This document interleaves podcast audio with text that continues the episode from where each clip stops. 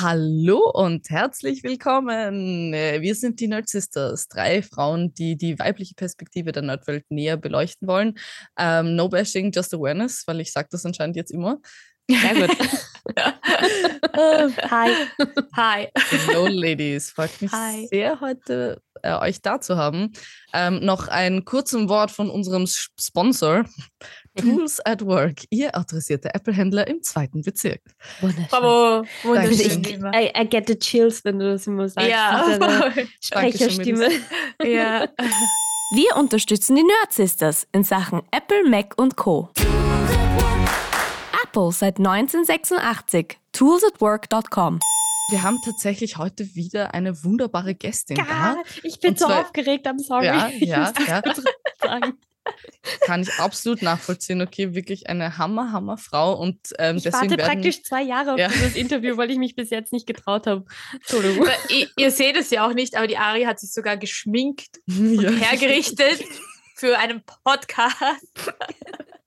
Ja, so aber wir zoomen, das heißt, wir sehen uns. Also, ja, voll. ich bin hier mit fettigen und Haaren und ungeschminkt. Sorry. Das war, das war bei mir das erste Mal, dass ich hier war bei dem Zoom-Meeting, bevor die Ari hier war, okay? Also I also took oh. it serious. Ja, ja, ja ich, bin auch, ich bin auch zehn Minuten früher, glaube ich, reingekommen. Wir, wir waren alle und sie war ja auch so, also sie ist ja auch sehr pünktlich da gewesen. Ja, ne? sie war auch sehr pünktlich.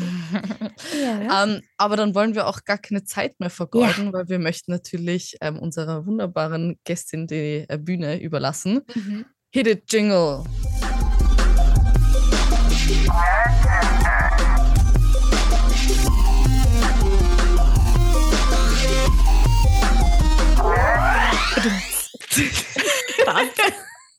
Dann starten wir mal in unsere Episode. Wir haben heute wieder eine wunderbare Person hier, die liebe Nathalie. Möchtest du dich vielleicht einmal vorstellen und ein bisschen erzählen, wer du bist und vielleicht auch einen Hint geben, warum du denn jetzt hier bist? Ja, hallo und ich freue mich wirklich sehr über die Einladung. Ähm, das ist echt äh, toll. Äh, erstens, euer Podcast ist super, muss ich einmal an dieser Stelle sagen. Und dann habe ich mich natürlich gefreut, äh, dass ihr mich kontaktiert habt für diese Episode. Also mein Name ist Nathalie Denk. Ich bin Leiterin vom Zentrum für angewandte Spieleforschung an der Universität für für Weiterbildung in Krems. Bin äh, dort jetzt schon einige Jahre beschäftigt, seit 2014 in unterschiedlichen Forschungsprojekten. Die Leitungsstelle habe ich seit 2019 und mhm. ich habe vorher auch bei uns studiert. Also so bin ich eigentlich bei uns aufs Zentrum gekommen, habe Game Studies studiert und bin dann offensichtlich geblieben. Und äh, da auch gleich zu meinem Background. Äh, ich bin äh, Bildungswissenschaftlerin, also habe auch an der Uni Wien Bildungswissenschaft studiert. Dann habe ich eine mhm. Zeit lang in der Erwachsenenbildung gearbeitet.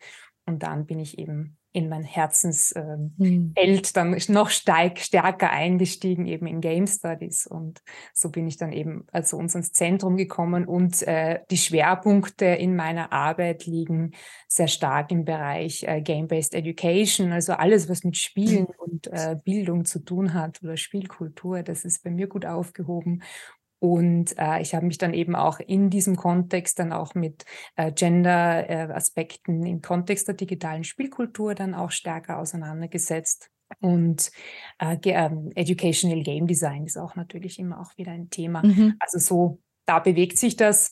Und äh, heute haben wir ja gesagt, dass wir äh, auch ein bisschen stärker äh, dann eben darauf fokussieren, auf, auf den einen Forschungsbereich von mir, der sich eben mit Gender-Aspekten in der digitalen Spielkultur ähm, äh, auseinandersetzt und hier geht es mir einfach sehr, sehr stark darum, und da plädiere ich auch immer dafür, dass man wirklich diese Themenfelder schon ganz stark, ganz früh im Bildungsbereich mhm. integriert. Und da können wir heute ein bisschen drüber sprechen, wie das funktioniert oder was wir eben auch in diesen äh, in Forschungsprojekten dann eben auch schon gemacht mhm. haben. Ich finde das echt also super spannend, dass mhm, das auch mega. gemacht wird. Weil, also natürlich so als quasi nur 15 Bürgerinnen und Bürger merkt man das ja nicht wirklich, wenn solche Forschungsprojekte und sowas in Österreich vor allem stattfinden. also das finde ich wirklich echt cool. Ähm, ich gehe jetzt mal davon aus, dass du Gaming wahrscheinlich, also meine, unsere Hörerinnen und Hörer sehen das nicht, aber wir sehen hinter der Nathalie eine Wall voller Nerd-Stuff. Ähm, vielleicht magst du kurz ein bisschen so über deine Passions erzählen. ja, eine Passion sieht man hinter mir, das ist Lego, das. Ja. Eine andere Passion ist Adventure Time, das sieht man dann oh. auch. Ja, habe ich schon gespottet, ja. genau, ein großer Adventure Time Bimo-Fan vor allen Dingen. Und äh, ja, also grundsätzlich ähm, habe ich habe Interesse in unterschiedlichen Feldern, so auch in dieser Nerdwelt sozusagen. Mhm. Äh, bin schon seit meiner Kindheit eigentlich äh, begeisterte Gamerin sozusagen. Es hat angefangen in der Volksschule äh, mhm. mit dem äh, mit der NES-Konsole damals noch, so jung bin ich ja nicht mehr. und, und, da war ich, und da war ich einfach, ja, seitdem ich diese NES bekommen habe, bin ich einfach äh, hin und weg und, und einfach verliebt in dieses Medium und muss dann auch sagen, ich, also ich bin einfach sehr stark dabei geblieben, vor allen Dingen, weil meine Eltern mich da auch sehr gefördert haben. Oh, also oh wow, cool. Das, ja, also die haben das eigentlich damals schon und damals war das ja nicht so offen. Ja, ja. ja. ja voll. Ähm, dass man ähm, ähm, digitale Spiele hat. Das sind erst, wie gesagt, die NES war ja auch so eine der, der ersten, ja, ersten vielleicht nicht, aber halt der präsentesten mhm. Konsolen, mhm. die dann in den Heimbereich gekommen sind. Und dann äh, habe ich auch, haben wir, wir haben in der Familie relativ früh einen PC gehabt. Und dann bin ich eben auch früher auch ins, zum PC-Spielen gekommen und meine Eltern haben mich da immer sehr unterstützt. Also falls meine Eltern, meine Eltern hören sich das sicher an. Also danke. Ihr habt das gut gemacht. Ähm, und, äh, Hallo Herr und Frau Denk. ja, genau. War auch sehr schön, weil ähm, es ist nicht so selbstverständlich. Das sieht man eben jetzt auch. Ja. Also wir haben natürlich immer, wir haben nicht immer spielen dürfen, klarerweise mhm. meine Schwester und ich. Also vielleicht einmal den ganzen mhm. Tag, wenn es ums aufs Christkind warten gegangen ist und solche Geschichten. Also da hat man schon ein bisschen drauf geschaut, aber es ist immer als ernsthaftes Hobby wahrgenommen worden und das mhm. war einfach sehr schön. Und ähm, später dann, ich glaube, da war ich so zwölf oder so. Ich bin mir nicht mehr ganz sicher, wie alt genau. Aber da hat sich dann mein Papa auch mit mir äh, hingesetzt und ähm, mit mir in Visual Basic damals ein kleines, also kleine Computerspiele programmiert. Wow. Und da habe ich so Text-Adventures gemacht. Ja. Und eins da ging es so um ein kleines Vögelchen, das musste man irgendwie so glücklich halten. Also das habe ich mir dann damals aus und habe ich das gezeichnet und habe mit Papa das programmiert und haben wir gemeinsam getüffelt. Das war einfach so schön, ja. So schön, dass man so einen Zugang auch zu diesem Medium bekommen hat. Mhm. Dann habe ich in der Teenagerzeit, muss ich sagen, ein bisschen weniger gespielt. Da habe ich andere Sachen im Kopf gehabt. Also ja, kennt man. Und habe dann eigentlich in der Studienzeit mehr oder weniger dann mehr wieder angefangen. Ja, und das sind wir also sehr gerne im, also immer PC. Also es war sehr lange immer meine Hauptlieblingsspielplattform PC sehr stark im Singleplayer-Bereich, auch mhm. Rollenspiele, mhm. also Elder Scrolls und Fallout und, und mhm. so weiter und so fort. Kennt man ja eh. Und bin dann, dann hatte ich irgendwann auch eine lange Handyspielphase. Und jetzt ist es auch sehr intensiv eine Switch-Spielphase. Mhm. Was spielst ja. du gerade auf der Switch? Jetzt spiele ich momentan, ich liebe so ähm, rundenbasierte, kann man das sagen, mhm. Kartenkampfspiele. Ich also, auch. Oh. sehr gut. Also Bist du Inscription? Bitte? Inscription? Nein, aber das habe ich auf meine To-Playlist. Das gibt es jetzt nämlich auf der Switch endlich. Ah, wirklich? Ja, und ja, ich freue mich schon, ich will es gleich kaufen. Gut, weil das ist nämlich oft das Problem. Dass die, ich habe dann immer mm, so eine genau. Liste, wo ich mir die Sachen aufschreibe und dann warte ich halt einfach doch, bis sie auf die Switch kommen. Aber Slay the Spire habe ich natürlich sehr gerne gespielt. Und äh, ja, ich auch. Genau, und dann gibt's eins, falls du das nicht kennst, ist nicht so bekannt, das nennt sich Iris and the Giants. Das ist so ein wunderbares Spiel. Ich habe ah. stundenlange ah. gespielt, ja, tagelange eigentlich. Komm, ähm, warte mal, ich glaube, ich habe gerade erst einen Trailer dazu. Zu irgendeinem Iris-Iris-Spiel habe ich einen ja, Trailer. Ja, Iris and the Giants hm. ist äh, nicht so neu, aber ah. ich weiß nicht, wann es genau ist. Ja, mein Freund hatte mir, letzte Woche hat er mir den Trailer gezeigt und ich dachte, das kommt erst, aber scheinbar gibt es das schon. Mit so einem mit sehr, sehr ähm, ja, spannenden so Grafik. Ja, genau. So, so, nachschauen, ja. skizzenhaft, oder? Ja, genau. Ja, genau. Ja, voll. Oh, aber, der, ja, und das ist so gut. Also es ist einfach wirklich, wirklich wunderbar umgesetzt. Und ich glaube, es kennen einfach noch zu wenig Leute, weil ich mhm. kenne irgendwie bis jetzt noch niemanden, der es auch gespielt hat oder die es auch gespielt hat.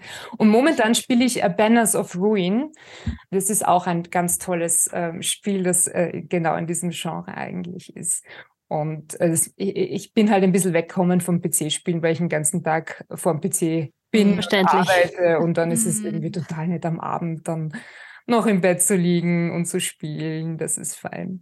Und was, was ich noch ähm, gerne mache, also so zwei, dreimal die Woche, ist VR spielen. Also ich bin ein, oh. großer, ein großer Beat Saber-Fan. Yeah. Also das, oh, das nice. ist so mein Bitte. Workout. Schaffst du Expert Plus? Nein. Ich, nein, ich auch nicht. Okay, sehr gut. es, es, es geht einfach nicht. ja. Ich glaube, ich habe ein einziges Lied mal auf Expert Plus gespielt yeah. und danach bin ich auf die Couch und habe zehn Sekunden das Gefühl, ob ich übergebe mich gleich. Also, Aber also hast du es geschafft? Ja, ich habe ein einziges oh, Mal habe ich es geschafft. Wow. weißt du noch, welches das war? War das was von den Originalen? Es war sicher eins von den Originalen. Ja. Weil es gibt einen, ich weiß nicht, wie dieser Track heißt, der ist bei der ersten Ausgabe eins, heißt das Summer irgendwas. Das ist ein bisschen langsamer. Ich glaube, das war das Einzige, was ich auf Extra so, einmal geschafft ja. habe. Und, Nein, es ist echt sonst, krass. Äh, ja. Aber Expert schaffe ich super. Also Expert ja, ist irgendwie, genau, das, da kann ich auch spiel, äh, welche spielen, also durchspielen, die ich halt auch noch nie gehört habe, am ersten Mal manchmal nicht ganz, aber das, das ist gut. Also das ist so ein bisschen ja. wie ein Instrument beherrschen. Aber, aber Expert ja. wahnsinnig, keine Ahnung, welche Leute das schaffen. Ich habe es letztens wieder, wieder äh, probiert. Ich habe, ich, ich, ich habe, ich weiß nicht, ihr kennt wahrscheinlich das Button Festival. Das ist in Graz. Nein. Wäre zu empfehlen, dorthin mal zu gehen. Wir sind jetzt auch am Wochenende dort mit einem Zentrumstand und die haben auch ein Beat Saber Turnier. Also Lea. Uh. Aha. Mhm. Challenge accepted.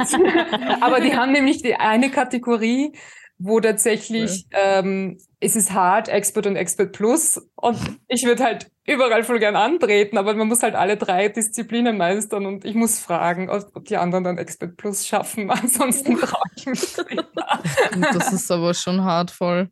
Ja. Aber oh, cool. Wusste ich gar nicht. Genau, ja. Und dann gibt es eben ein anderes Spiel, was ich jetzt auch noch sehr gerne spiele auf, äh, in, auf der Quest ist, ähm, ich meine, es ist Spiel eigentlich ein Trainingsprogramm, ist Fit äh, XR heißt das.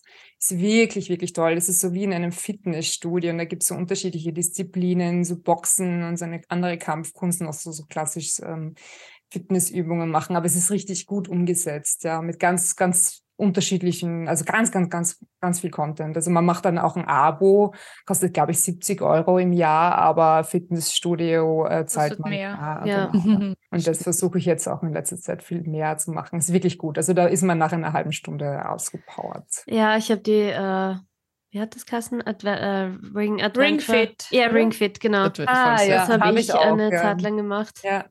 Das hatte ich aber im Endeffekt nicht also so Langzeit, langzeitig hat es mich dann doch nicht motiviert, das Ring Fit. Das war am mhm. Anfang super cool und ich finde es als Trainingsgerät so gut. Ja. Es war dann irgendwie nach ein paar Wochen nicht mehr so spannend. Es war dann ja, es ist irgendwie immer dasselbe. Du mhm. machst irgendwie nichts Neues. Ja, voll ich fand es halt super spannend und werde es dann natürlich nach der Schwangerschaft wieder so richtig angehen. Sehr gut.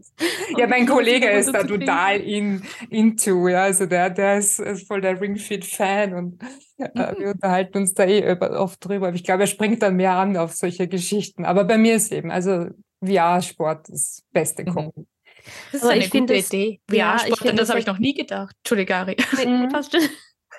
Na, ich finde es ja auch generell, äh, wenn man um, um auch deinen Bereich mit einzuschließen, eben diese Gamification von, von Sport machen. Mhm. Das ist ja auch schon, ich meine, ja, klar gibt es halt Competitive Sports und, und so Geschichten, aber als Einzelperson quasi diese Gamification mhm. auszuleben, ist halt auch super spannend und, ja. und das motiviert einem halt auch so, äh, gerade als Gamer, zu denken, hey, ich mache, ich spiele, aber ich mache eigentlich auch gleichzeitig Sport. Ja, genau. Und das ist halt der coole einfach. Also VR, ich habe auch meine zweite Masterthesis zum Thema VR geschrieben und habe mir da auch ein bisschen näher angeschaut, was dann eigentlich so diese medienspezifischen Eigenschaften sind, ja, von VR. Also ich wollte eigentlich was ganz anderes schreiben. Ich bin dann so an dieser Definition gehangen, die ja dann auch so wichtig ist für, für SpielentwicklerInnen, ja, um sich auch einmal bewusst zu werden, äh, warum eigentlich VR, äh, warum verwende ich diese Plattform, ja, und mhm. da muss man dann doch irgendwelche Spielkonzepte umsetzen, die dann auch tatsächlich vielleicht auch nur dort funktionieren oder wirklich genau für diese Plattform geeignet sind und da passt eben Beat Saber so wunderbar, das kannst du nirgendwo anders spielen, mhm. diese Fitnessprogramme. Und das Coole ist auch, weil du sagst, das Kompetitive in, in FitXR, Beat Saber gibt es mittlerweile auch einen Multiplayer-Modus, mhm. aber in FitXR gibt es auch, du hast immer quasi andere Leute im Raum äh, und du hast eine Highscore-Liste. Und das, ich glaube, es sind Recordings bei, den, bei FitXR.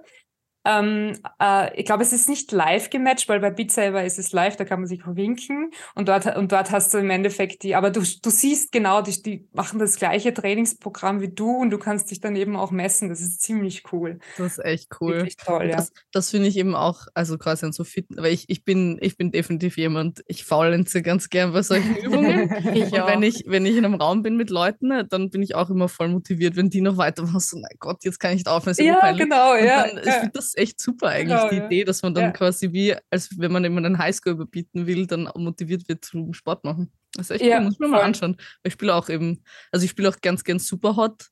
Und ich bin auch. Oh, das ist so gut. Super, gell? So gut ja. Mhm. und ich muss auch sagen, ich freue mich schon tierisch auf, was noch alles kommt für die VR, weil ja. da das Gefühl, da, da kratzen wir gerade noch so am Boden. Mhm. Ähm, und da wird echt noch in den nächsten Jahren so viel geiler Shit kommen. Das also, stimmt, ja. Oh, Aber voll cool, das zu hören, dass du auch äh, VR spielst. Weil ich finde irgendwie, ich, ich, ich, ich, ich finde so selten Leute, mhm. die auch so enthusiastisch dem Medium gegenüber sind. Ja, es gibt mehr die Leute, die das schon eher jetzt so, ja. Es ist schon wieder am fast eh Absterben, nix, gell? Es ist eher am Absterben. Mhm. Stimmt, es ist wirklich, also es ist viel, also es gibt leider nicht so viele sehr, sehr gute, bahnbrechende Sachen und Beat Saber ist ja auch schon alt und trotzdem erwähnt es jeder, weil es einfach wahnsinnig Voll. gut ist.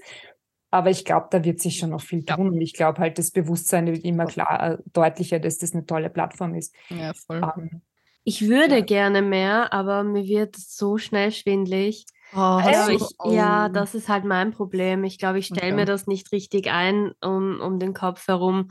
Und deswegen, ich weiß es nicht, aber ich habe mich mhm. jedes Mal, wenn ich es bis jetzt ausprobiert habe, habe ich nach drei Minuten wieder aufgeben müssen, weil mir so schlecht geworden ist. Oh. Oh, okay. es, es gibt wirklich Leute, die da einfach ähm, anders reagieren. Ja, also das mhm. ist ja sehr spezifisch. Also da gibt es Personen, die das einfach nicht, nicht, nicht handeln. Vielleicht ändert die Schwangerschaft was in deinem ja.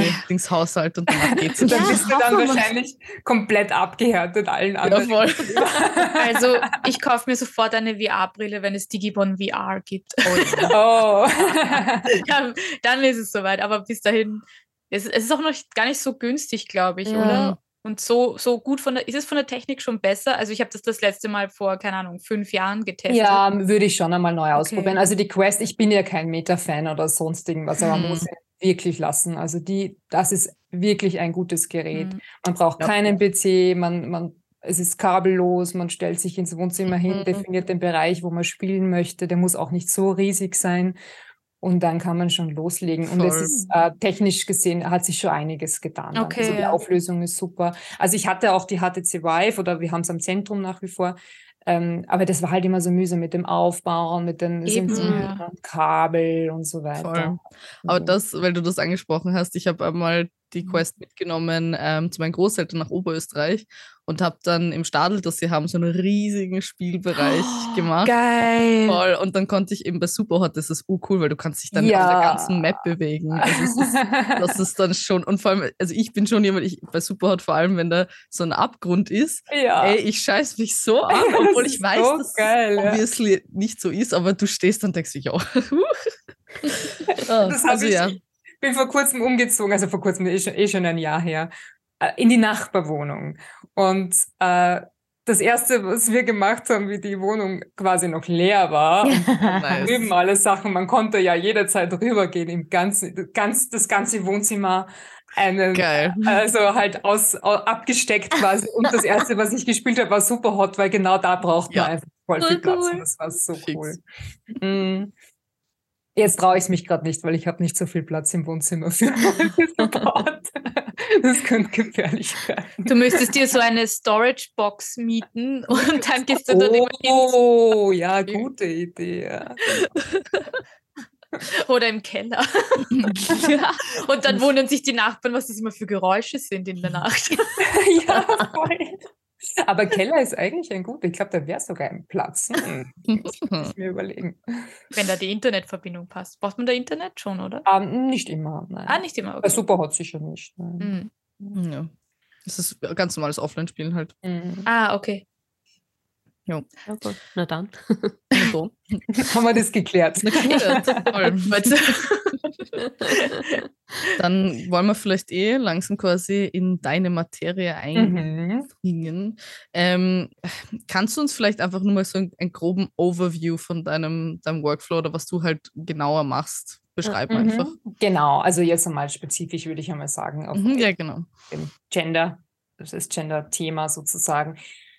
Also grundsätzlich, ähm, mh, hm, wie hole ich dann jetzt aus? Also angefangen habe ich eigentlich mich mehr damit zu beschäftigen durch ein Projekt, das nannte sich League of Girls, ist jetzt nicht mehr wahnsinnig aktiv. Also das, die Plattform ist noch online, ähm, ist aber quasi eher noch Dokumentation von dem älteren Projekt. Das war ein NetID-Projekt äh, von der Firma Pickerpipe. Ähm, und da ging es darum, äh, äh, speziell äh, Strategien zu finden, wie man äh, Frauen und Mädchen im E-Sport fördern kann. Mhm. Also Fokus war da ganz klar E-Sport.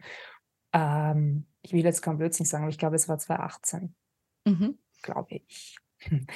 ähm, und das war irgendwie so der Auftakt, ähm, dass ich mich auch vermehrt mit dem Thema E-Sport und ähm, äh, Gender auseinandergesetzt hat. Und da wissen wir ja, dass da ganz, ganz viel zu tun ist. Mhm. Und ähm, da habe ich dann auch die Yvonne kennengelernt. Die Yvonne Schier, uh, ah. ich ja auch, die war ja auch hier. genau, genau.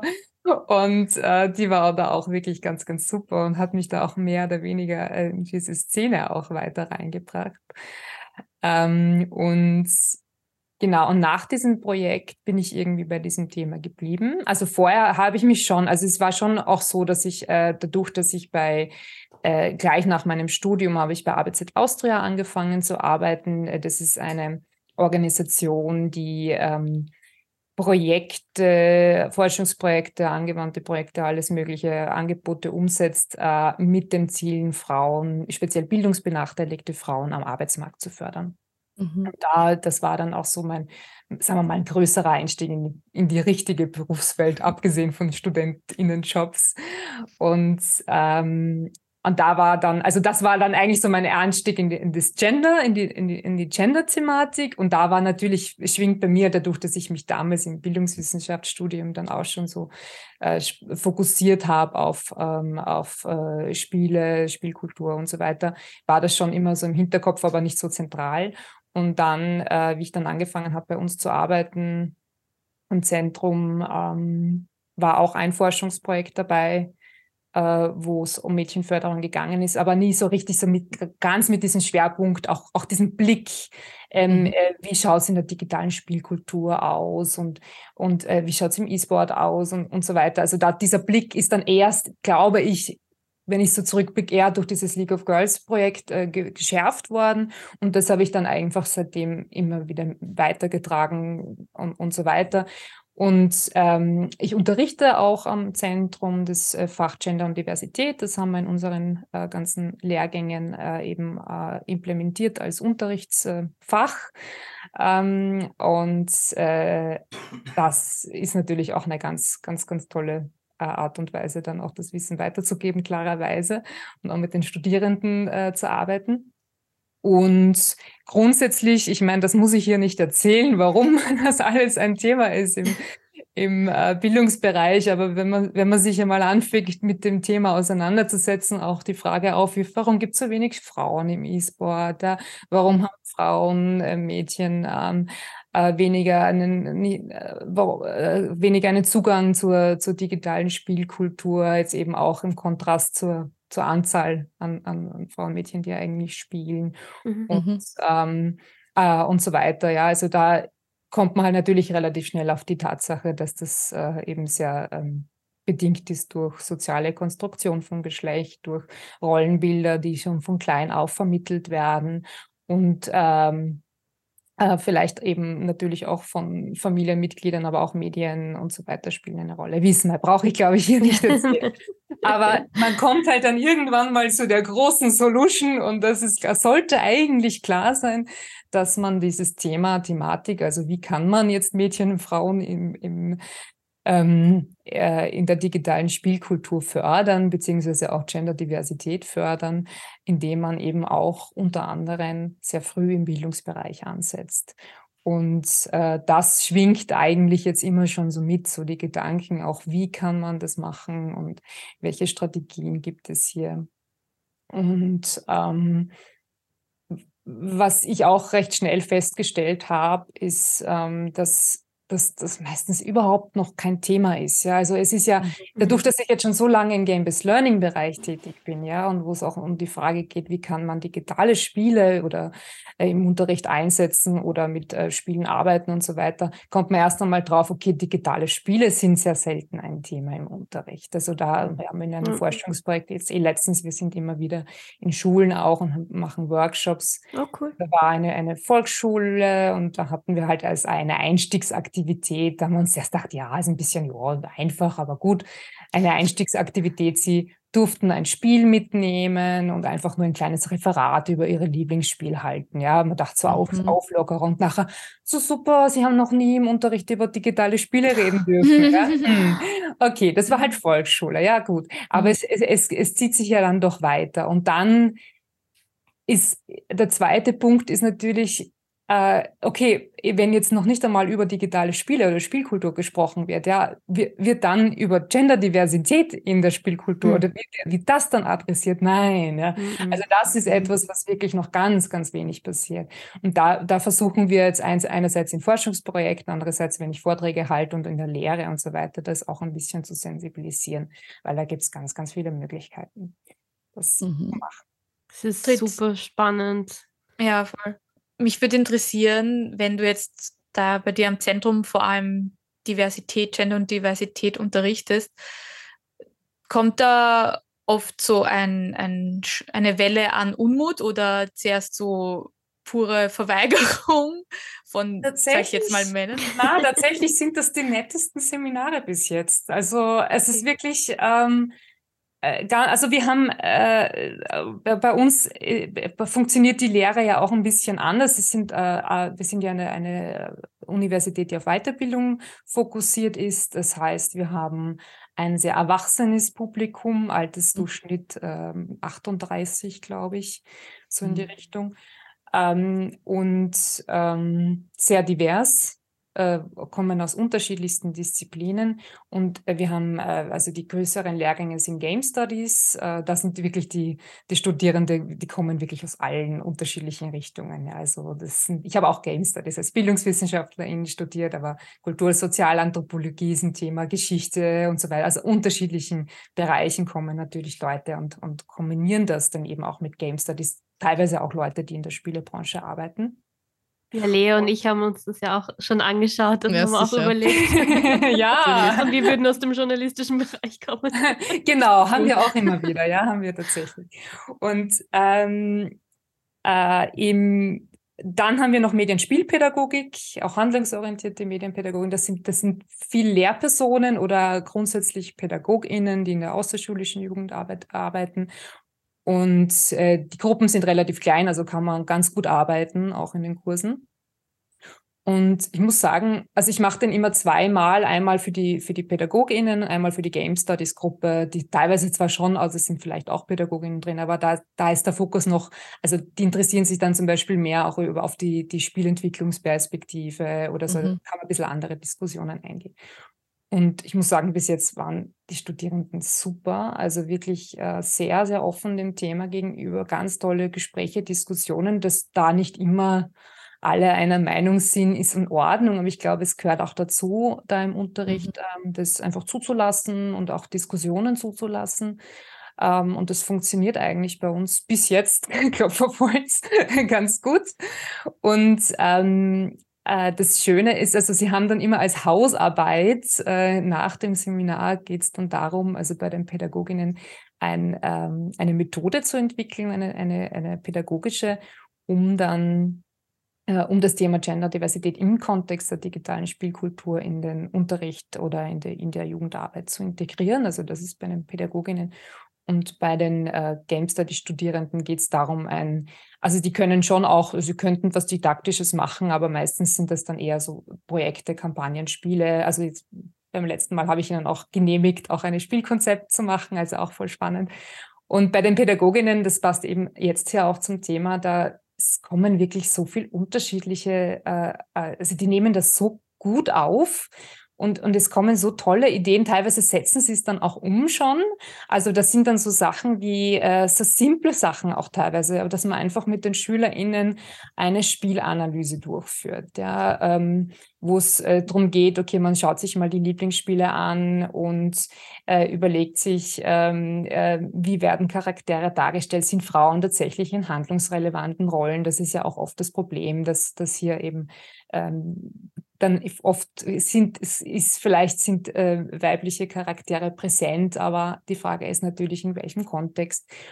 Und ähm, oder sie gestalten, sie, äh, die SchülerInnen gestalten eben selbst ähm, individuelle Charaktere, wie sie halt gerne repräsentiert werden würden. Und über diese Schiene kann man dann wieder sehr gut das ganze Thema aufgreifen. Und also da gibt es ganz, ganz tolle Ideen immer wieder von den Studierenden. Und äh, was ich halt auch immer so einbringe, ist halt auch so unterschiedliche Beispiele, was man machen kann. Also gibt es echt eine, eine lange Liste auf meiner Folie und auch ein paar Beispiele. Das, also Arbeiten mit Role Models ist zum Beispiel ein Thema, dass man dann eben auch Expertinnen einlädt. Kann ich nachher noch ein bisschen vom Stream IT-Projekt erzählen. Mhm. Das haben, da haben wir nämlich genau das äh, auch gemacht. Äh, weil es ja oft auch darum geht, dass irgendwie, deswegen finde ich euch auch so super mit dem Podcast, dass man sehr wenig dann eben genau diesen, also Mädchen dann vielleicht auch nicht so den Bezug haben, weil sie halt irgendwie ja. denken, okay, das ist nichts für sich, weil, weil du, das halt einfach eine sehr dominiert, äh, männerdominierte Kultur nach wie vor ist. Oder ähm, äh, Game Design Projekte, da kann man auch wunderbare Dinge umsetzen, also ja. wo sich dann SchülerInnen eben einfach ähm, Gedanken machen müssen, ja, wie, wie, wie setzen sie ein genderinklusives Spiel um, ja, und da geht es auch nicht darum, dass man da jetzt perfektes Spielkonzept auf die Beine stellt, sondern es geht darum, einfach Ideen zu schupfen und in, in diesen mhm. mhm. Gedankenprozess reinzukommen.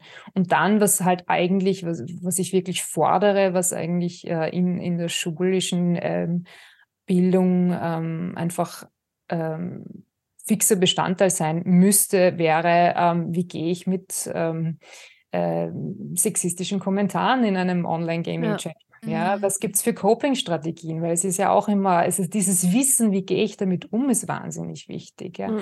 Dass die, ja. die SchülerInnen einfach einmal über ihre Spielerfahrungen sprechen dürfen, ja, oder Erfahrungen in der Gaming-Community, damit das einfach so ein, es sollte so ein Raum sein, wo das auch ernst genommen wird, wahrgenommen wird und dann eben, ich glaube, es ist dann ein bisschen ein Selbstläufer. Also ich habe das auch sehr gut gemerkt bei einem Work Bei uns ist es ja immer so, also wir haben bei den Forschungsprojekten, zum Beispiel bei Stream IT, ähm, da ging es darum, Let's Play-Videos äh, ähm, mhm. mit SchülerInnen äh, zu produzieren. Und wir haben uns eben auch angeschaut, okay, welche Kompetenzen kann man da fördern äh, in diesem Bereich, wenn wir jetzt Let's Play-Videos in der Schule fördern. Ist ganz gut gewesen. Wir haben eben auch so ein Unterrichtskonzept äh, entwickelt, kann man sich alles anschauen auf Stream IT, äh, Stream-IT-Talente.at.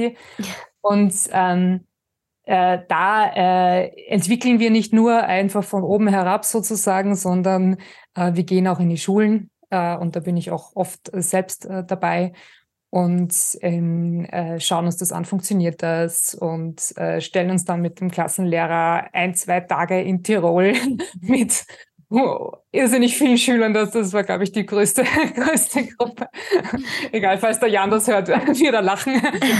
Aber ähm, ähm, äh, grundsätzlich, also auch in, in anderen Bundesländern halt äh, einfach in, fahren wir in die Schulen und, und testen unsere Methoden aus und, und holen uns da entsprechend Feedback. Und da passieren halt dann schon Sachen, also ich habe halt schon allein bei diesen kleinen Sachen merke ich, ähm, äh, es war so simple Übungen, wie einfach eine Pro- und Kontraliste zu erstellen. Äh, was spricht jetzt, das war Berufsorientierungskontext.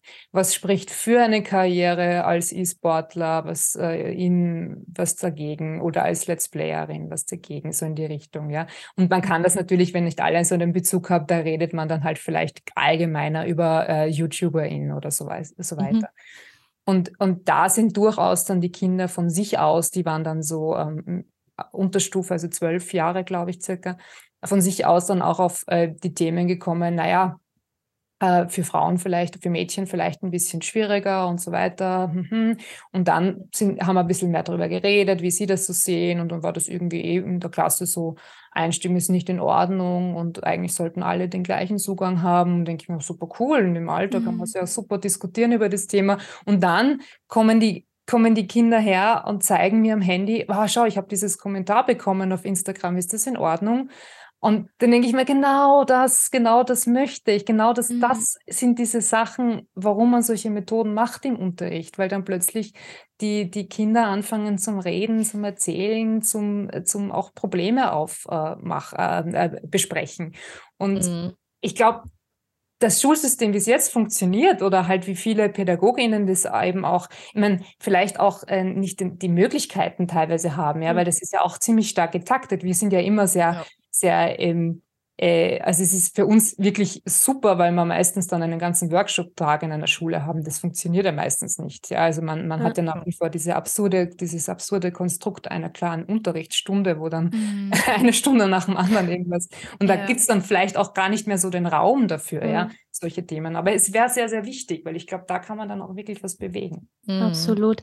Nein, mhm. ich, ich finde das ich habe das halt auch aus meiner eigenen Erfahrung. Ich bin ausgebildete Kindergärtnerin ah. und ich habe es damals mhm. schon gemerkt, wenn du Kindern generell eine Plattform gibst oder die Möglichkeit gibst, mhm. einen, einen Safe Space zu machen, wo sie über Dinge reden können, die sie vielleicht so im Alltag nicht reden können, dann öffnen sie sich. Und das ist einfach wurscht in welchem Alter.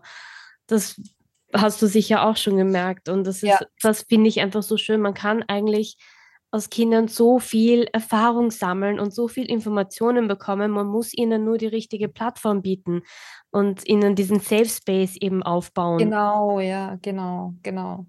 Aber äh, wie, wie sucht sie eigentlich, geht sie selber auf die Schulen zu und sagt, hey, wir wollen da gern was mit euch machen oder, oder wie hm, also das ist quasi immer, die Klassen aus? Genau, also es ist immer gebunden an Forschungsprojekten. Also das Stream IT-Projekt ist ein ähm, FFG gefördertes Projekt, also die mhm. österreichische Forschungsförderungsgesellschaft äh, in, der, in der Programmschiene Talente, Talente regional.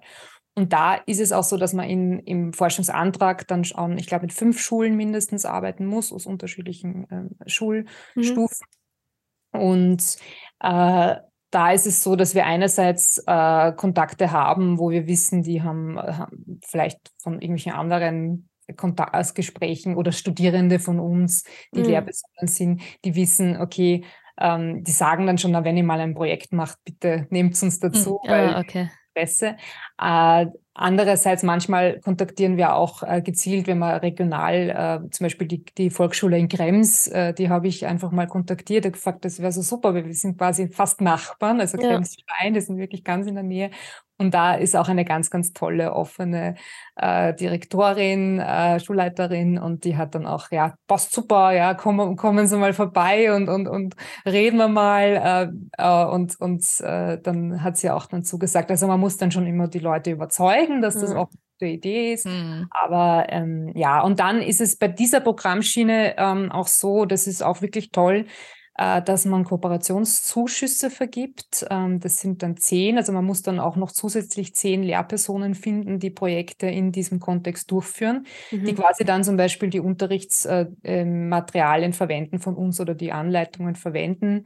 Äh, und die bekommen dann auch für zum Beispiel für Equipmentanschaffung dann 1000 Euro pro Lehrperson. Mhm. Also das ist wirklich eine ganz tolle Förderung, weil da wird dann eben genau auch diese äh, das gefördert, dass das nicht immer nur in diesem Projektteam bleibt, sondern auch mhm. weiter. Und natürlich disseminieren wir das Ganze, also über die Projektwebseite schauen wir, dass, es, dass wir es auch irgendwo anders unterkriegen und so weiter, reden viel drüber. Also so, so funktioniert das im Endeffekt. Ja, Sehr genau. cool. Mhm. Ja, voll. Das ist echt, also ich habe auch schon ein bisschen äh, Erfahrung quasi mit Schulklassen in dem mhm. Bereich, weil ich eben als E-Sport-Schiedsrichterin schon bei solchen Workshops halt mhm. mitgemacht habe. Und da haben wir auch einmal ähm, so einen Workshop gehabt, wo die Kinder im Endeffekt, also es gab einen Laptop mit Minecraft und dann ein paar Lego-Bausteine, halt dieselben mhm. natürlich. Und dann ging es darum, dass die Leute, die am Laptop sind, haben eine Figur gesehen und die haben versucht, die zu beschreiben für die Leute, die die Lego-Bausteine haben. Die haben sich natürlich nicht gesehen und haben sie versucht, diese Figur nachzubauen. Und da ist es mir schon so immens aufgefallen, dass die Jungs sich an diesem PC, also an den Laptop setzen, die wissen, wo was ist, was, wie man springt, wie man läuft, wie man Dings. Und viele Mädels wissen nicht einmal, wie man sich bewegt, quasi auf so einem, mhm. auf so einem Gerät. Und dann merkt man einfach, wie wir anders sozialisiert sind. Also eben, wenn man, wenn man Glück hat, eben wie jetzt, äh, ich weiß nicht, Mädels, war, wie es bei euch war in der Familie, ich hatte auch das Glück, dass meine Tante das urgefördert hat. Die hat mhm. mir eben Nintendos geschenkt, äh, geschenkt und Playstation und alles. Ja, und nicht, äh, also nicht wegen ihr wäre, hätte ich das wahrscheinlich nie angefangen, weißt du, ja. so. Ja, also man wächst mit einem anderen Bezug, glaube ich, aus, auf als Mädel. Ja. Also es ist, man hat halt irgendwie genau das ist es, äh, dass eben äh, Burschen viel eher mal ein Computerspiel geschenkt bekommen als Mädels, weil einfach die, die Annahme mal da ist, interessiert sie eh nicht. Aber ich muss schon sagen, dass man bei uns da eigentlich ganz im Gegenteil jetzt nicht so die geschlechterspezifischen Unterschiede feststellen konnten, was super, super. ist. Ja. Mhm, also Sehr da gut. bis jetzt alle Methoden, ähm, über die E-Sport-Schulliga kann ich auch gerne noch ein bisschen reden nachher, also da war auch ein Mädchenförderungsaspekt, da hat super funktioniert. Bei den Stream IT, bei den Let's Play-Videos waren die Mädels genauso dran. Ähm, also es ist immer ein bisschen die Frage auch, wie man die Methoden anlegt, wie man, mhm. ähm, dass man auch Diversität in der Spielauswahl reinbringt, auch, auch SchülerInnen auch als Individuen mit unterschiedlichen persönlichen Bedürfnissen, Interessen und so weiter wahrnimmt. Und äh, es werden sich sicher auch nicht alle Burschen dafür interessieren. Ne? Was ja. ich schon öfter mal festgestellt habe, äh, war, dass äh, wir haben ja auch immer bei den Forschungsprojekten so Vorgespräche mit äh, Lehrpersonen oder auch Interviews, so in der ersten Forschungsphase, wo wir eben so Rahmenbedingungen und so weiter abstecken und auch Bedürfnisse, Ansprüche ans Projekt. Und da haben immer wieder mal Lehrpersonen, also ein paar Mal ist das schon vorgekommen, zu sagen, okay, das das ist ein Projekt, da geht es um Computerspiele. Was machen wir denn dann mit den Mädels? So in die Richtung. Und dann denke ich mal, puh, das ist aber ziemlich, also vom Anfang an jetzt schon genau diese Einstellung zu haben. Wow. Da merkt man halt irgendwie. Und man, manche haben dann eher, also es gibt auch immer wieder welche, die sagen, na, na, das, das passt, sie haben bei anderen Projekten da auch schon super. Aber es ist immer, es wird immer so die Frage aufgeworfen, ja, ist das wirklich jetzt spannend und keine Ahnung. Und, und, und das würde ja bei, bei Burschen wäre das überhaupt kein Thema, ja, da würde man ja immer davon ausgehen, dass sie das super cool und spannend finden. Mm, ja, und, ähm, und von dem her, äh, ja, also da muss man auch irgendwie schauen, okay, was sind so die Erwartungshaltungen und was wird dann im Endeffekt dann auch ähm, geschürt und was ist so ein bisschen eine self-fulfilling prophecy, ja, weil mm. wenn von mhm. Anfang an die Mädels nicht so an Bord holt, dann wird es so sein, ja.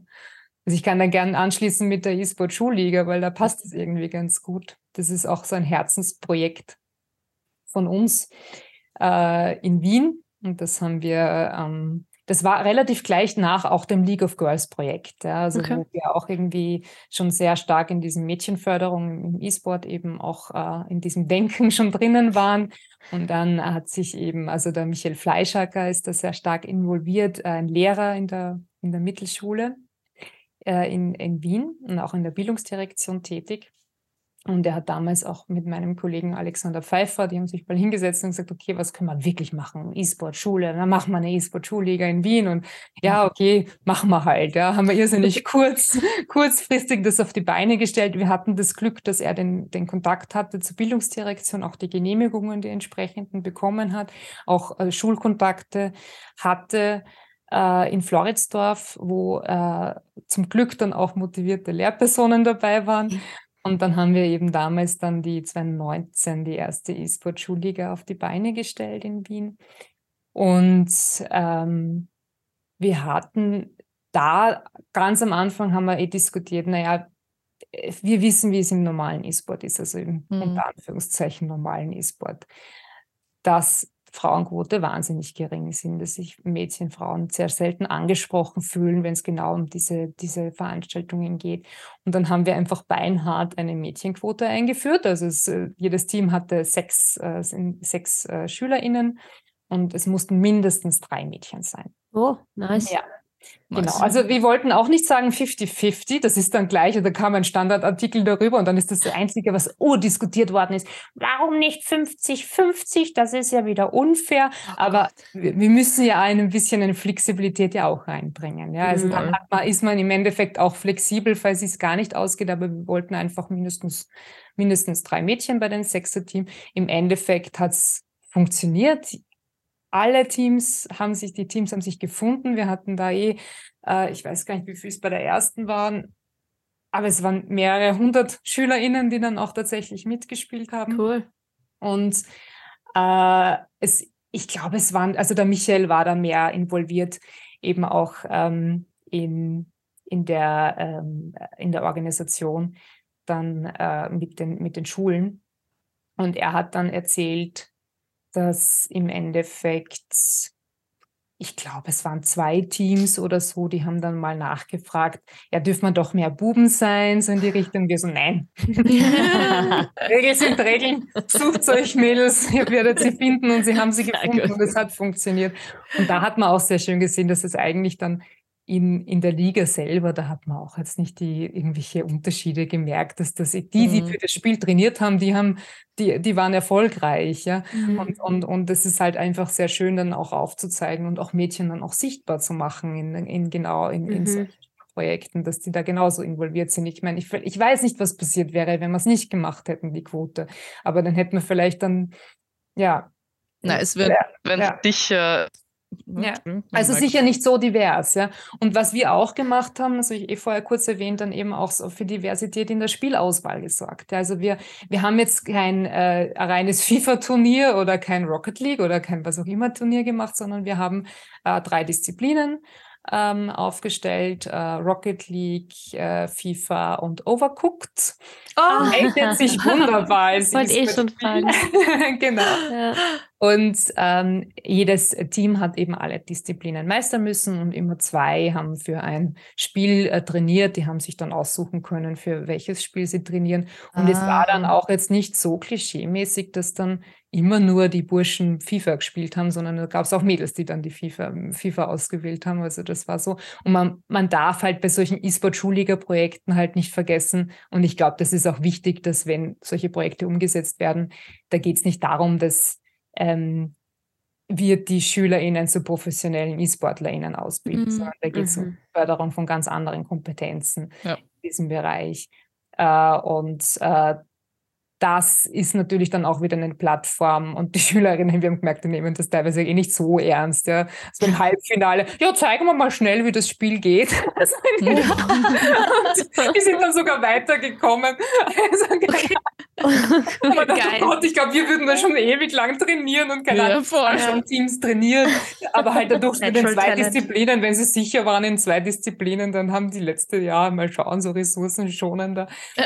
Ähm, und äh, ja, auf jeden Fall war das wirklich ganz fein. Also wir haben das dann eben eben äh, dann auch noch mal ein zweites Mal umgesetzt äh, im letzten Jahr. Im letzten Jahr war das Finale, eigentlich hat es schon gestartet, 2021. Und das war dann alles sehr Corona-bedingt schwierig mit so einem Schulprojekt. Mhm. Das Finale ewig rausgeschoben, aber das ist dann auch sehr, sehr, sehr groß gestreamt worden über den Twitch-Kanal vom Vini. Oh, cool. Und oh, nice. kann man alles auf der Webseite noch nachschauen, auf esport-schuliga.at. Und ich sage immer wir, muss ich auch sagen, wer wir sind. Also das Kernteam ist eben der Michael Fleischacker, Alex Pfeiffer äh, und die Laura Peter.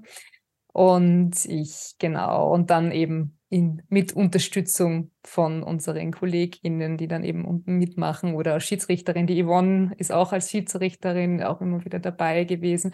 Und das war auch sehr schön, weil das war auch eine Sache, die in meinem Seminar entstanden ist. Ich habe damals meiner, meine Studentin das äh, nach der eigentlich in, während der Durchführung von der ersten E-Sport-Schule, Schulliga, habe ich im Seminar halt davon erzählt, was wir machen und planen. Und dann hat eine Studentin, die Maria Gruber, also hallo Maria, du hörst das sicher auch. Maria Gruber hat dann gleich äh, äh, gesagt, ja, super, cool, das macht sie auch. Sie ist Lehrerin in Deutschlandsberg. Und das war dann so cool, weil die hat innerhalb von kürzester Zeit, also mit zwei Schulen, glaube ich, damals beim ersten Mal, oder waren es drei, bin ich ganz sicher. Also im kleineren Rahmen wie wir, aber durchaus, also alles top organisiert, hat sie das in kürzester Zeit dann eben auch bei ihr auf die Beine gestellt. Ja, passt, sie macht auch eine E-Sport-Schulliga. Dann hat sie, ähm, sie hat auch eine Mädchenquote gehabt, aber, aber so in Richtung, es muss eine Person vom anderen Geschlecht sein. Also das war bei ihr, hat auch funktioniert, da auch ein bisschen die mhm. Diversität reinzubringen, so ein bisschen aber äh, nicht so ganz so streng wie wir, weil es im kleineren Rahmen ja, ja auch mhm. teilweise von den, von den Zahlen auch nicht funktioniert. Aber das äh, hat dann total gut funktioniert und da ist die Yvonne auch sehr stark involviert, auch in dieser anderen E-Sport-Schulliga. Und wir hoffen, dass wir noch viele Nachahmerinnen finden, die E-Sport-Schulligen umsetzen. Das Mädels, wir haben eine Mission. Ja, es, ist, es ist schon, es ist ein Wahnsinnsbetreuungsaufwand und, und, und ja, es kommt halt natürlich immer darauf an, wie, wie groß man das macht. Mhm. Ob man SponsorInnen findet. Also mhm. Äh, hatten wir zum Glück beim zweiten Mal ähm, äh, mehr finanzielle Unterstützung. Beim ersten Mal haben wir eigentlich mehr gezahlt, als wir gekriegt haben. Mhm. Also das ist, ähm, ja, es ist, es ist, es muss ein Herzensprojekt sein, ja. sowas. Aber ist eine ganz tolle Sache und wer weiß, was sich da noch tut. Wir wollen auch auf jeden Fall weiter tun und andere E-Sport-Spielen auch in Wien dann nochmal was umsetzen. Ja, na, ich, ich glaube eh auch, dass das wirklich gut funktioniert. Also ich kann nur von ähm, A1-Finale reden, wo wir mhm. Mini-fucking Smartphone ähm, Turniere gemacht haben und die, die Kids sind uns den Stand eingerannt. Also, äh, und es war jetzt, du hast ein T-Shirt gewonnen, okay, also es war jetzt nicht einmal wirklich, aber die, die freuen sich so, wenn sie bei sowas mitmachen können. Ja. Und ich finde eben auch, wenn wir, wenn wir quasi den Mädels schon ganz früh zeigen, dass das absolut auch ein Weg für sie ist und vor allem auch, ich finde das auch wichtig, eben, dass Jungs das sehen, also dass sie einfach, ja. dass dieses Bild sich in, in ihrem Kopf genau, halt nicht ja. manifestiert, genau. dass das dass Mädchen strange sind quasi in dem Umfeld. Ja, und eben ich meine, ich und die Ari, wir können das eh auch gut äh, nachvollziehen mit halt eben Competitive Shooter Games. Mhm. Das ist, du bist einfach wirklich in der Unterzahl. Und das, das ist. Alien. Ja, voll.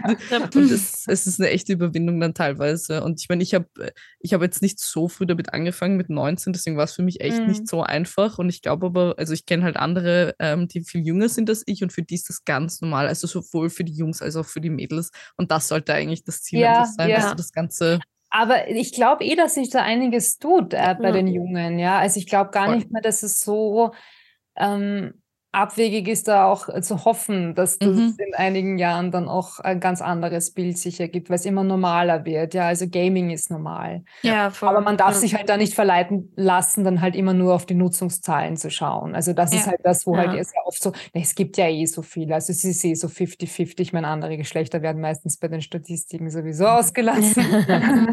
Anmerkung, das ist echt äh, bei den Statistiken sehr mühsam. Aber grundsätzlich sagt man immer so 50-50 annähernd. Und ähm, man braucht sich dann vielleicht eh nicht mehr große Gedanken machen, aber der Zugang zur digitalen Spielkultur, ja, und zu allen Aktivitäten und Phänomenen rund um das und wo es halt sehr viel im sozialen Bereich eben einfach äh, passiert, ja, und das ist der Multiplayer-Bereich. Das mhm. sind aber auch äh, Gaming-Events, LAN-Partys, mhm. äh, mhm. Teilnahme an E-Sport-Events, überhaupt am E-Sport und äh, auch so Let's Play und alles, was halt irgendwie sichtbar und öffentlich und sozial wird, das sind einfach äh, Frauen unterrepräsentiert mhm. und Mädchen. Und das ist Total. einfach das, auf was man die, äh, den Fokus einfach haben muss. Wahrscheinlich wird sich da, also ich glaube schon, dass die Jugend da mithilft und dass es einfach besser wird, aber wir müssen trotzdem das im Bildungsbereich auch besser auch adressieren. Und das einen Schubser geben. ja. Genau, auch unterstützen. Ja. Einen Arschtritt eher. ja, genau. Ich wollte es nicht ausdrücken. genau, und es ist einfach so ein wichtiger Teil der Gesellschaft und, und dann ist es irgendwie... Ja und ich habe halt auch manchmal, wenn ich äh, genau über dieses Thema spreche, kommt halt dann so die Frage aus dem besorgten Publikum, ähm, naja, sagen wir jetzt, die Mädchen ist doch super, dass die Mädchen nicht spielen, sollen wir die jetzt auch noch diesen blöden Computerspielen oh bringen? Das geht es nicht. Ja, vor allem, sorry, aber mir ist es lieber, wenn man meine Tochter spielt, als wenn sie ja. auf TikTok scrollt. Okay. Ja. Also vom, vom, auch vom Bildungstechnischen. Ja, genau. Es tut mir echt leid, aber die junge Generation ist eh nur mehr auf Bildschirmen, was ja prinzipiell, ich finde das ja kein, nicht schlimm. Ganz ehrlich, ich finde es eigentlich eher, also es ist ein Skill, Skill, sich mit, mit Medien gut auseinandersetzen zu können. Ähm, aber so dieser Gedanke, dass Spielen das Schlechteste von ja, dem genau, allen ist. Ja, genau. Mhm. Und ich glaube, das ist wirklich nach wie vor, ja, so in den Köpfen. Ja, wie du es halt gesagt hast, Lea, gut auseinandersetzen. Mhm. Stimmt. Das ist halt das Problem. Aber ja, ja mhm. ich glaube, also gefühlsmäßig bewegen wir uns, glaube ich, schon in eine richtige Richtung. Mhm. Hätte ich jetzt auch so. gesagt, ja. Ja, also ich bin eh auch zuversichtlich grundsätzlich. Ja. ja. Und ich glaube, es wird auch in letzter Zeit immer mehr über das Thema gesprochen. Also mhm. äh, natürlich bin ich in meiner Bubble und ihr seid in eurer Bubble mhm. und deswegen merken wir auch, wo über das Thema gesprochen wird. Das merkt man beim, überhaupt beim Thema E-Sport ja auch sehr stark. Ja. ja. glaubt man mhm. halt irgendwie, es kennt das, bei dem Projekt ist das ziemlich rausgekommen, bei der Schulliga, wenn man da mit Pädagoginnen spricht und dann geht es nicht darum, okay, wie ist das Team, äh, wie wird das Ganze organisiert und so weiter und wie macht man, sondern was ist eigentlich E-Sport? Mhm.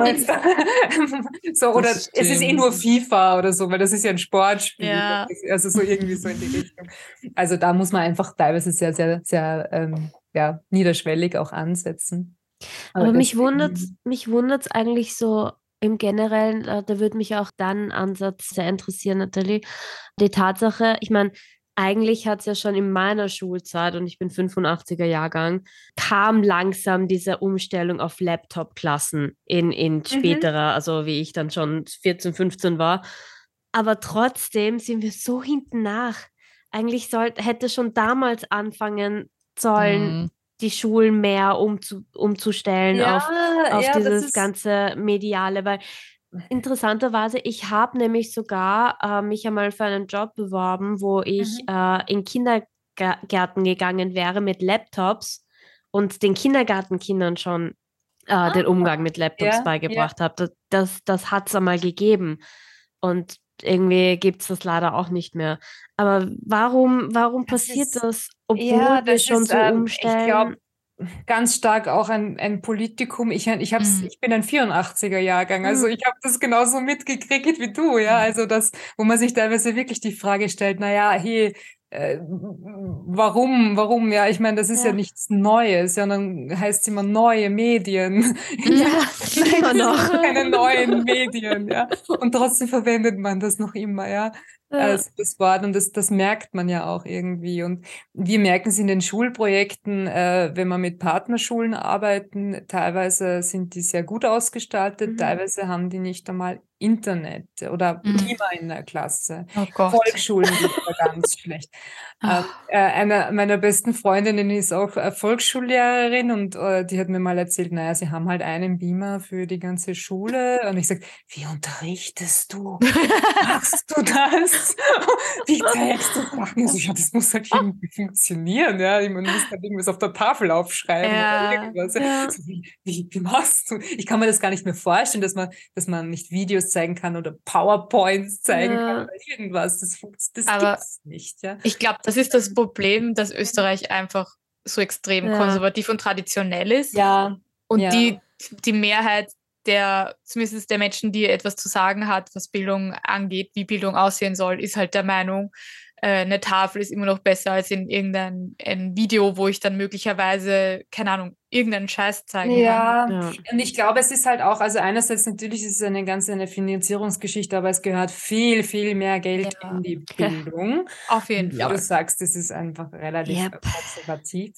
Ja. Und ähm, man hat nicht so das, also ich weiß nicht, es ist auch grundsätzlich irgendwie, äh, man, man führt halt dann digitale Medien ein, aber keiner weiß, was man damit macht. Ja. Also mhm. es wird halt irgendwie nicht auf der Wurzel dann irgendwie angesetzt, dass man dann eben auch äh, gute Unterrichtsmethoden kennt. Also mhm. das, das, ich weiß das halt von dem Smartboard. Der Smartboard ist ja dann oft einmal in die Schulen gekommen und man hätte dann doch voll viel machen können. Das ist ja quasi ein Computer, ja. Man mhm. kann ja da einiges äh, tun mit diesem Smartboard.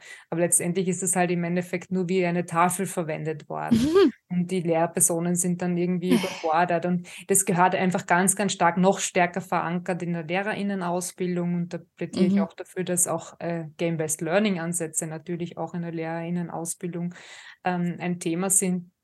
Und ähm, dann natürlich ähm, spiegelt sich dann vielleicht auch ein bisschen so diese Leistungsgesellschaft wieder, mhm. die halt dann ja bestimmte Parteien propagieren, dass dann auch mhm. irgendwie, ja, Hauptsache schnell, schnell viel lernen und äh, Schulsystem sehr starr. Also unser Schulsystem ist eine Katastrophe, muss ich sagen. Vor allem ja, im Endeffekt lernt man nicht ja, wirklich was ja. fürs Leben. Nein. Und, und, und gerade wenn es um so, um, um so Game-Based Learning-Ansätze geht, also gerade ja. da geht es ja sehr viel um äh, Erfahrungen machen und, und, und ums Reflektieren dieser Erfahrung, ja, um, um eigentlich um auch um Bildungsprozesse.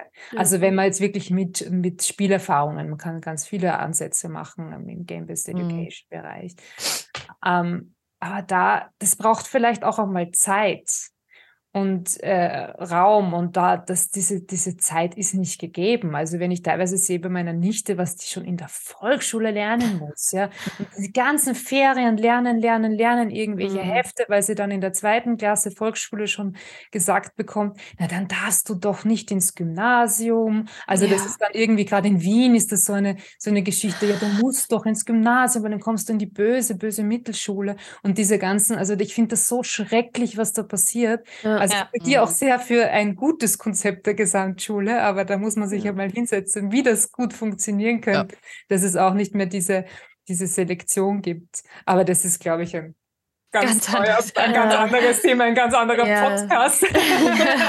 ich glaube, das Thema haben wir eh schon öfters angeschnitten, dass ja. das Bildungssystem einfach mhm. so richtig reformiert gehört einmal. Ja, ja. Voll. Vor allem eben auch Gaming mit einbeziehen. Ja, also ich, ich genau. habe da auch lustigerweise ja. mal einen kurzen Workshop eben für PädagogInnen gehalten mhm. und wo ich genau das erklärt habe, eben was sind, was für Games gibt es einfach. Also so ganz, ganz basic. Weil es ist, es ist doch, es ist wissenschaftlich bewiesen, dass man besser lernt mit Spiel. Also das ist einfach, es ja. macht einfach Spaß. Also das, why not, weißt du? Und ich habe eben, wie, wie ihr eh gesagt hast, es ist einfach in Österreich sind die noch immer so konservativ, dass wir der Meinung sind, quasi, das darf keinen Spaß machen böse. Ja, genau. Schule muss anstrengend sein, damit du was lernst und damit du für die Zukunft. Absoluter Blödsinn. Ja, das ist kompletter Blödsinn. Ja. ja. Ich habe auch mal für eine, eine, eine, eine, pädagogische Hochschule ein Seminar gehalten, so ein Online-Seminar, war nicht allzu lang. Und da ging es um äh, Spiele, äh, digitale Spiele für den Einsatz im Deutschunterricht. Ich glaube, es war mhm. Deutschunterricht. Mhm. Und da habe ich halt unterschiedlichste Möglichkeiten. Also man kann ja kreative Schreibprozesse eben auch, äh, also Basis von Spielen eben äh, anregen oder ähm, also im Endeffekt, also man kann äh, als Spiel als Literatur verwenden oder was auch immer. Man kann wahnsinnig viel machen im Sport, mhm. äh, im Deutschunterricht. Und dann habe ich ganz viele Beispiele gebracht und so weiter. Und am Ende war halt eine Fragerunde und dann ah, voll cool, jetzt wissen wir, dass es nicht nur Shooter-Spiele gibt. Und ich habe gedacht, wir diskutieren jetzt über die Unterrichtsmethoden, aber das war so, oh wow, es gibt sowas wie Serious Games oder halt eben nicht, gar nicht nur das Serious, also es war wirklich ja. so, ah, es gibt nicht nur Shooter, so schön, wow. ja. Und dann Welcome to halt, the 21st century. ja. Man merkt halt, wie wichtig das ist, äh, einfach auch darüber zu sprechen und das irgendwie nicht als eben in, in, in einer Bubble zu bleiben und zu sagen. Und ich finde es ja auch, also ich will den Pädagoginnen das auch nicht so angreifen, weil die haben da im Endeffekt dann, die kriegen den Bezug oft nicht. Die sind, haben teilweise einen Workload bis zum Geht nicht mehr. Ja. Für die ist es mm. auch nicht super, in, in dem Schulsystem zu arbeiten und dann mhm. müssen sie sich noch mit Game-Based Learning-Methoden und was auch immer auseinandersetzen. Voll. Mhm. Und ähm, sicher ist es immer natürlich ein Teil vom Job, da up-to-date zu bleiben, aber ich glaube, es fehlt halt dann auch sehr stark in der Lehrerinnenausbildung.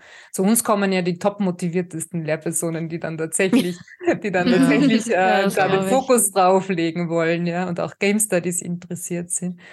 Aber ja, die haben die anderen, die halt nicht freiwillig kommen, die brauchen das halt einfach ganz, ganz stark verankert in der Ausbildung. Aber ich könnte mir das auch so einfach vorstellen, weil man Iris und, und, und Nathalie, ihr könnt euch sicher erinnern, Lea, bei dir bin ich nicht sicher, ob das noch bei dir verwendet wurde, aber diese Lückbaukästen ja. in der Volksschule, meine, das könnte man doch so easy auswechseln ja. durch, durch eben Gamification am, am Laptop oder sonstiges. Ja, wobei ich finde schon, also dieses haptische und dieses ja. ist schon total wichtig, auch in der Elementarpädagogik. Oder ja. halt eine Kombi. Genau, ja, aber ähm, ja, es geht auch gar nicht, glaube ich, darum, das, das auszuwechseln, also dass man halt so bestehen, das können dann ruhig die Lückbaukästen bleiben, aber dann halt eben auch neue Methoden zu ja. finden, die halt mhm. dann auch total spannend sind, weil es gibt ganz tolle Spiele, die schon für diese Alterszielgruppe gerecht sind. Oder mhm. man arbeitet halt, wie ich das Beispiel erwähnt habe, einfach nur ein Referat halten ja. lassen, mhm. den Lieblingsspielcharakter. Da muss ich mich als Lehrperson nicht vorbereiten, weil die mhm. SchülerInnen sprechen eh über alles, ja. Und die sind dann so stolz stolz, wenn sie ihre Spiele in, im Unterricht dann vorstellen können und dann drüber reden dürfen und so weiter. Das ist super. Und man muss halt dann aber auch wissen als Lehrperson, okay, wie gehe ich dann auch mit Themen um, wie zum Beispiel meine Kinder spielen jetzt nicht altersrelevante, also altersgeeignete mhm. Spiele sozusagen, ja, dass, dass man da jetzt auch nicht gleich in dieses diesen, diesen Modus verfällt, oh Gott, oh Gott, oh Gott, was machst du, sondern mhm. halt auch auf einer sachlichen Ebene diskutiert und ein bisschen Inhalte, ein bisschen, ein bisschen thematisiert, warum gibt es eigentlich Altersfreigaben und so mhm. weiter. Und vielleicht auch Alternativen aufzeigt, die vielleicht mhm. auch spannend sein können. Mhm. Vor allem, also das Thema lustigerweise Altersfreigabe ist eh öfter quasi in meinem Schiedsrichterumfeld gewesen, mhm. weil das ja mhm. auch oft sehr willkürlich ist. Ähm, oder zum Beispiel, also ich finde das, das Beispiel ist so geil. Ähm, Fortnite ist ja ab 12. Ja. Und Fortnite ist für immer in der Beta, damit es nicht einer neuen Altersfreigabe durchlaufen muss, weil am Anfang What? hat man gegen Monster gespielt. Weiß ich gar nicht. Das, also ich, ich kann das jetzt nur erzählen von ähm, einem äh, Typen, der halt im E-Sports arbeitet. Mhm ähm, äh, und deswegen, also weil man gegen Monster gespielt hat, wurde es ab 12 freigegeben. Und wahrscheinlich würde es jetzt, weil du ja eigentlich deine Mitspieler abschießt, mhm. gar nicht ab 12 freigegeben werden, weil es ja trotzdem ein Shooter-Spiel ist, wo man gegeneinander quasi. Ähm, und das meiner Meinung nach, also ich finde es ja ich finde es ja irre zu glauben, dass wenn man so etwas spielt, dass es deswegen in einem ähm, irgendetwas Bestimmtes auslöst. Ja, ja. Also dieses, mhm der Zusammenhang, finde ich, macht schon keinen Sinn. Mhm. Ähm, aber ich finde, es ist wichtig, wenn man als Eltern, also ich würde meinem Kind sicher nicht verbieten, Spiele zu spielen, die äh, ab 18 sind zum Beispiel, weil ich die auch selber gespielt habe. Aber mir ist es schon wichtig, dass man dann drüber redet. Also es geht einfach nur darum, dass man sich gemeinsam mit dem Kind auch dann quasi reflektiert, was passiert da eigentlich und, und was, was machst du da, warum macht es dir auch Spaß? Also so ein bisschen in die Richtung. Genau, genau. Ähm, ja, und dann ja. ist, das, ist es ja auch möglich. Also und so, einfach Interesse zeigen. Also das ja. ist einfach voll, ja. Bei ja. den Altersfreigaben äh, bei PGUSK, ich meine, die schauen äh, vor allen Dingen auch auf Gewaltdarstellungen. Mhm. Also bei Fortnite ist ja das Ding, dass da eigentlich relativ wenig Blut ja. spritzt. Vor allem auch, aber, wie, allein ja. wie die Map benannt ist. Aber, Frenzy Farm. aber trotzdem, äh, ja, ist wirklich bedenklich. Also vor allen Dingen ja auch, ich meine, das ist, ähm, ja, ja, na, also da kann man, könnte, könnte man wirklich diskutieren. Ich habe lange als, als Gutachterin gearbeitet, jetzt als Expertin ab und zu eingebunden bei der, bei der BUP, bei der Bundesstelle für die Positivprädikatisierung für Computer- und Konsolespiele. BUPPAT, sehr zu empfehlen. Leider zu mhm. wenig Marketing, dass es jeder kennt, aber deswegen äh, schaut mal drauf. Die haben wirklich eine tolle Plattform, ist äh, vom Bundeskanzleramt finanziert. Okay. äh, Gibt es aber schon ganz, ganz lange.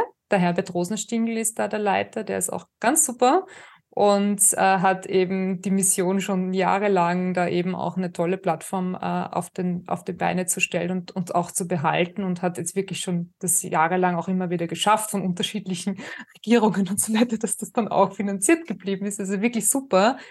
Und ähm, äh, auf jeden Fall äh, geht es darum, also wir haben ja bei PG USK die Situation, dass es dann die Altersfreigaben gibt, die sagen aber nichts über die Spielbarkeit aus. Das heißt, wenn jetzt sich ein Spiel ist ab drei, heißt das nicht, dass Dreijährige das spielen können. Mhm. Und, und bei, bei Brettspielen ist es aber so, ja, bei Brettspielen, wenn da jetzt irgendwie 6 bis 99 steht, dann weiß ich, okay, die Alterszielgruppe ja, kann das spielen. Und ähm, äh, da ist auf, auf der BUP-Seite ist es auf jeden Fall so, dass man ähm, äh, Altersempfehlungen, also Spiele nach Altersempfehlungen äh, eben auch äh, suchbar okay, sind. Und die, äh, die Spiele, die da gelistet sind, sind halt äh, sehr ausführlich getestet, sind kuratiert. ich habe, wie gesagt, lange Zeit, ich glaube seit 2000 zehn oder so, habe ich wirklich ja ganz, ganz oft äh, Spiele getestet und mir das angeschaut auf oh, unterschiedlichen oh, Aspekten. Und da ist seit Anfang an immer auch Gender ein Thema, ja. Also Genderdarstellung oh. ist seit Anfang an oh. immer, immer thematisiert. Und äh, da findet man auf der Seite eben einerseits Spielbeschreibungen von, also nur empfohlene Spiele sind äh, veröffentlicht, Spielbeschreibungen und dann eben auch äh, ein, ein Absatz zum pädagogischen Wert.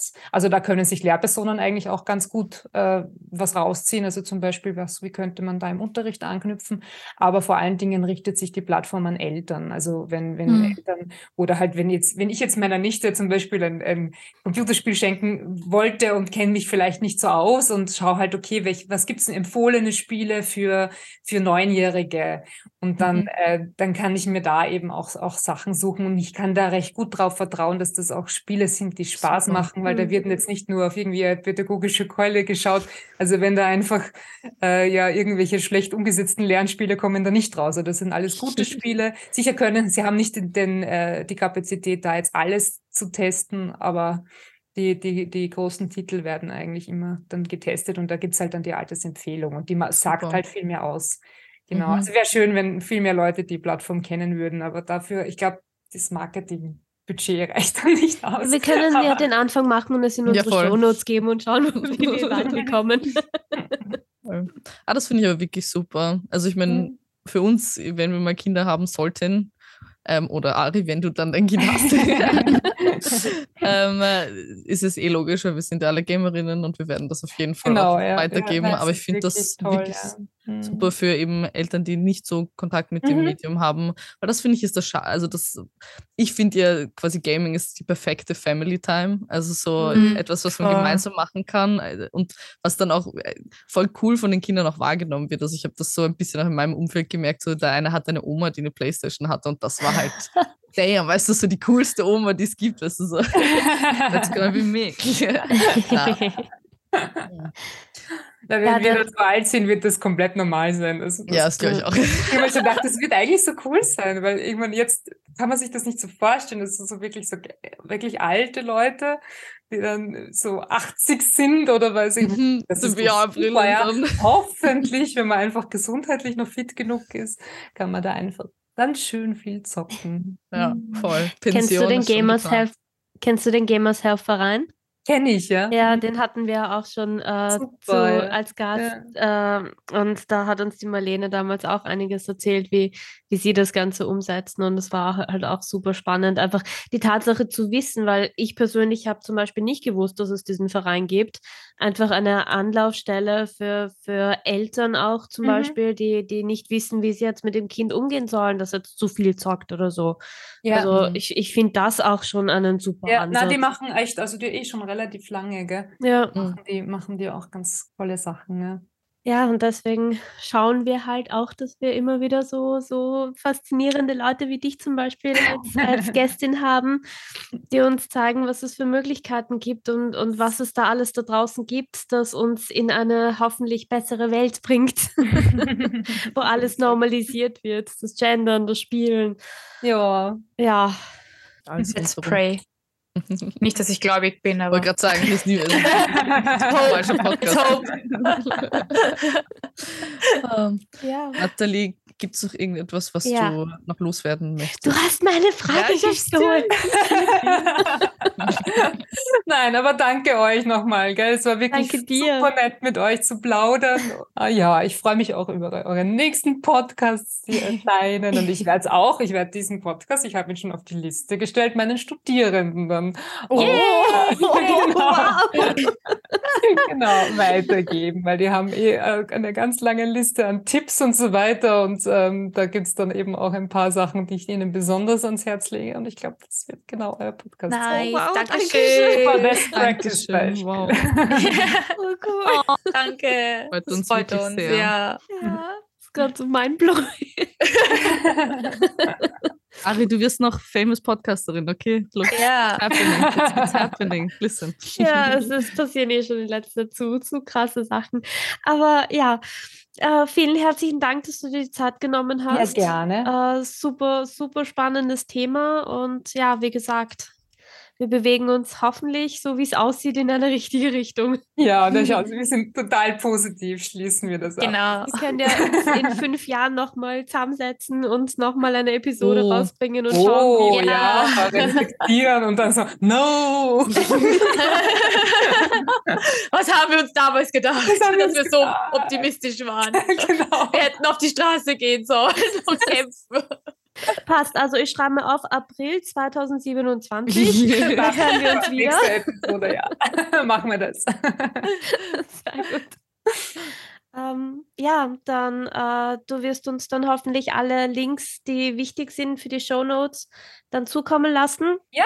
Für unsere Hörerinnen und Hörer, damit sie auch alles, was sie geredet haben, auch jederzeit nachschauen können.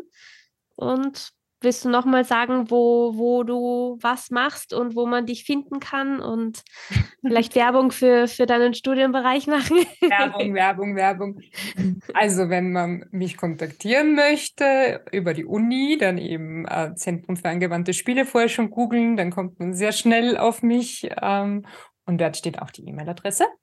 Und ähm, ansonsten, wir arbeiten gerade jetzt an einem brandneuen Game Studies Curriculum. Da darf ich noch gar nicht so viel davon erzählen, weil es ist ja noch nicht eingereicht, aber dadurch, dass wir dass wir eben eine neue ähm, Universitätsgesetznovelle halt ha haben, stellen wir eben alle Lehrgänge um und also im Frühjahr 2024 startet dann unser neuer Game Studies Lehrgang. Mhm. Da gibt es dann eben am Zentrum nur noch einen Masterlehrgang, Game Studies aber 120 ECTS und dann kann man aber Schwerpunkte setzen, also zum Beispiel Game-Based Education oder Game Design oder äh, Emerging Technologies. Also ich glaube, das wird auch eine ganz feine Sache. Also es ist für alle was drinnen, für Pädagoginnen, aber auch natürlich für alle anderen Game Studies Interessierten.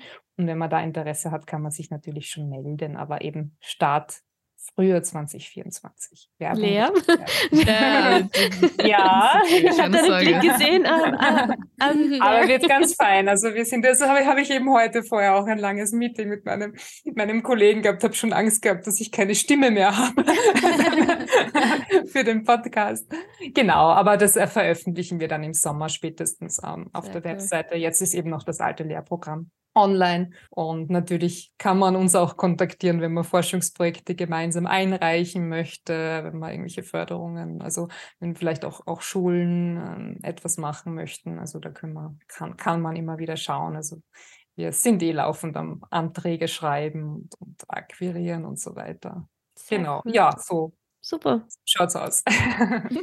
Dann nochmal vielen herzlichen Dank, dass du dir die Zeit genommen hast. Und ja, wir hören uns wieder. Ja, ja, auf jeden Fall. Wir hören uns. Auf jeden 2027 haben wir gesagt. Gell? Ja, ja. ja, wir sehen uns sicher vorher. Ich glaube ja, auch. Also glaub die auch. Community kommt eh nicht aneinander vorbei. Ja, also. ja. ja, gut. Tschüss. Ja, sag ich mal Ciao an Tschüss. dieser Stelle. Ciao. Und sage ich auch gleich an unsere Hörerinnen und Hörer Tschüss und bis zum nächsten Mal. Wie immer, ihr wisst, wo ihr uns findet. Wir sind auf allen Social Media Kanälen. Wir haben unsere eigene Homepage wo in Bälle auch mehr passieren wird. Ich tease mal wieder. Ansonsten Bussi und Baba. Baba. Ciao.